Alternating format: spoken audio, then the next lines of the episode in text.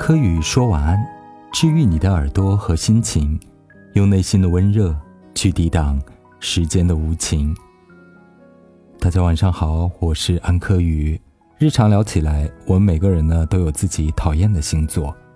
比如有人讨厌巨蟹在感情里的渣，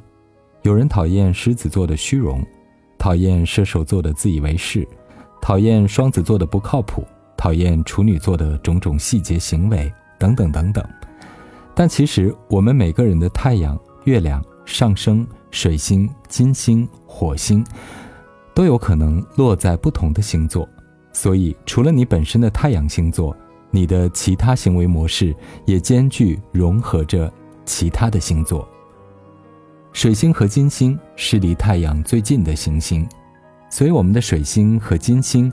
很有可能落在跟太阳同一个星座，或者是前后相邻的两个星座。比如说你是狮子座，但是你的水星和金星很有可能落在前后相邻的处女座和巨蟹座。也许你说我是狮子座，我很讨厌巨蟹座和处女座啊，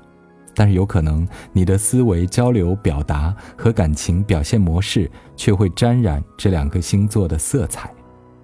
我们举例说明，一个人是狮子座，但是他的水星落在了巨蟹座，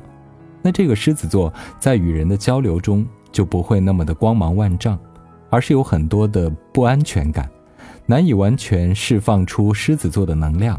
暗地里有种受伤的感觉，并因此心有戚戚焉，甚至记恨。再比如处女座和天秤座。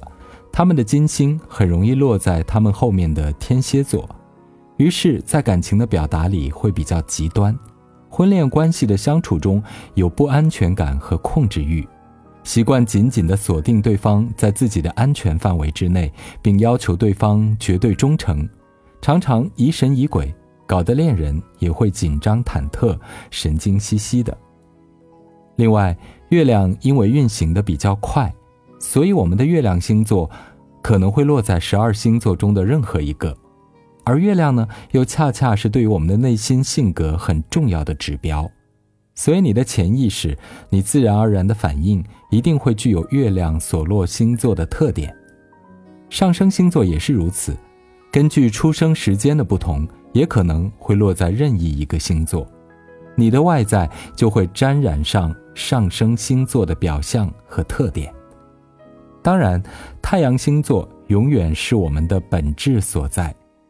但是仅仅看太阳星座是无法准确判断一个人的性格和行为模式的，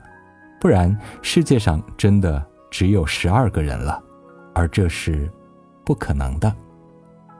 谢谢大家收听今晚的科宇说晚安，再会。